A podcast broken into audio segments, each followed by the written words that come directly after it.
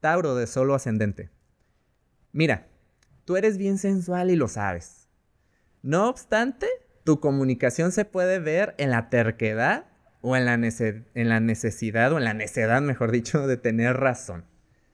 Pero con Venus entrando en tu zona cáncer, que es la de las ideas y la comunicación, podrás bajarle tres rayitas a querer imponerte.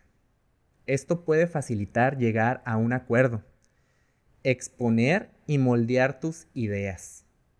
Si tienes la intención de hablar con alguien y forjar acuerdos, yo te voy a recomendar que esto sea a partir del 7 de agosto, eh, que es lo ideal para comenzar a poner tus cartas sobre la mesa, expresar tu opinión ante algo que quizás no estás muy cómodo ¿verdad?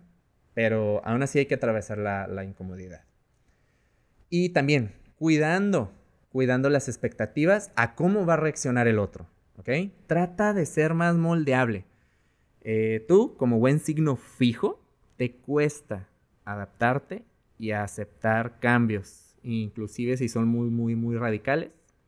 Pero, pero, eh, Urano anda ahí, en tu signo, que es el de los cambios radicales, y el 15 de agosto va a empezar a retrogradar, empezando a aplicar situaciones y pruebas para ver, para ponerte a ti en prueba, a ver qué tanto puedes moldearte, pero de esto vamos a hablar cuando el aspecto ya esté aquí. Para obtener más información sobre la energía disponible, te invito a escuchar el episodio de la semana del 3 al 9 de agosto.